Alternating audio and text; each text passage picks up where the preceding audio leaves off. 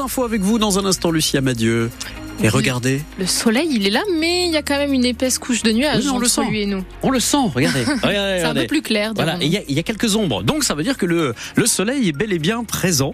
Alors on nous avait dit sur la carte de Météo France que ce serait plutôt euh, du côté du Havre. Eh bien, finalement, euh, voilà, vous avez peut-être euh, la chance d'apercevoir quelques rayons de soleil. Les températures maxi, au milieu quand même de bon nombre de nuages.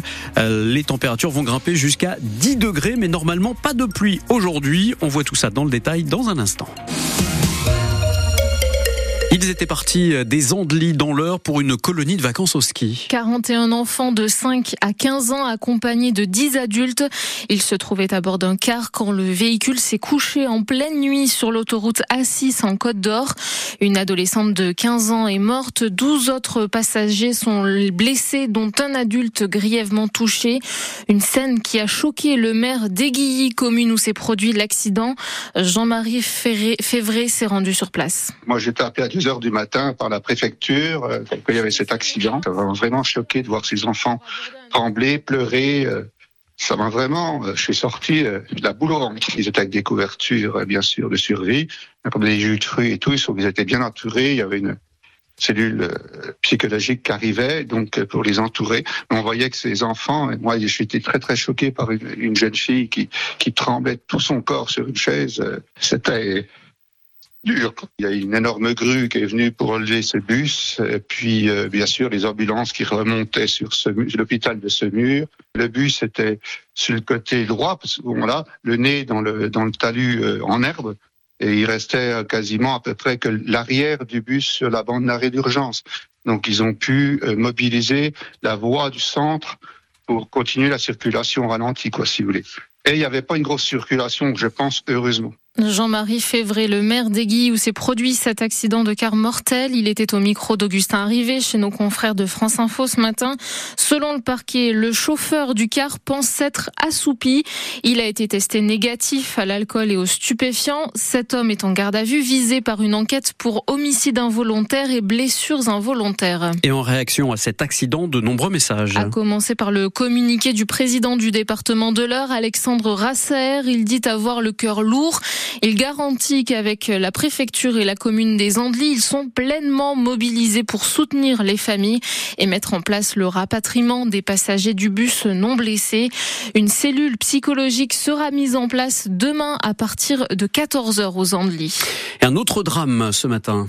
La mort d'une fillette de 7 ans. Elle se trouvait dans une embarcation de fortune qui a chaviré dans la Manche, indique la préfecture du Nord. 15 autres migrants étaient à bord. Ils seront jugés demain. Trois Hongrois suspectés d'être des passeurs. Ils ont été arrêtés cette semaine sur le terminal transmanche de Dieppe à bord d'un van.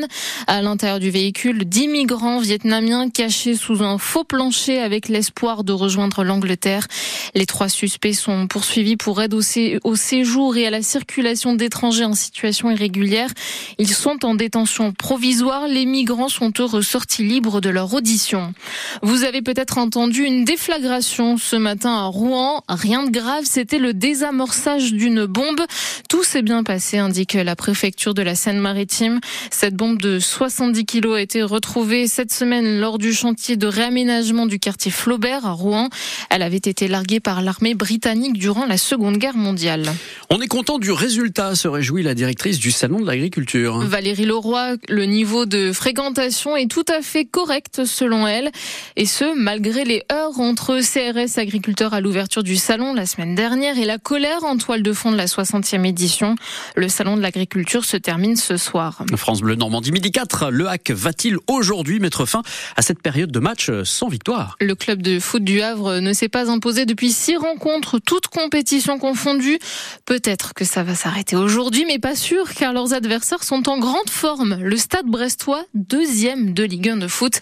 Alors le hack doit se ressaisir, reconnaît le défenseur Gauthier Lloris. Faut savoir se relever. Il y a un gros match qui nous attend ce week-end. Euh, il reste encore 11 matchs pour, pour euh, accueillir notre, euh, notre maintien et il va falloir euh, et il faut commencer par ce gros match à Brest. On sent que cette semaine le coach a, a axé l'entraînement sur, sur du jeu pour que les attaquants puissent, puissent combiner, puissent se sentir pour pouvoir mieux combiner le, le week-end pendant les matchs. Ça, plus nous amener cet esprit de combat qui, qui, qui sont nos valeurs depuis le début de saison. Il faut, il faut les ramener ce week-end parce qu'on aura besoin de ça et, et, et de nos attaquants pour aller marquer euh, voilà, nous d'être prêts, on a, on a un plan de bataille, on va, on, va tout faire pour aller ramener quelque chose de là-bas. À voir si ce plan de bataille sera efficace. Stade brestois à brasser, c'est à suivre en intégralité sur France Bleu Normandie à partir de 15h. Autre affiche de cette 24e journée de Ligue 1 de foot, Nantes, Metz, Montpellier, Strasbourg ou encore Rennes, Lorient. Et puis n'oubliez pas, c'est aujourd'hui plus que jamais qu'il faut témoigner son amour à sa mamie. C'est la fête des grands-mères, premier week dimanche de mars.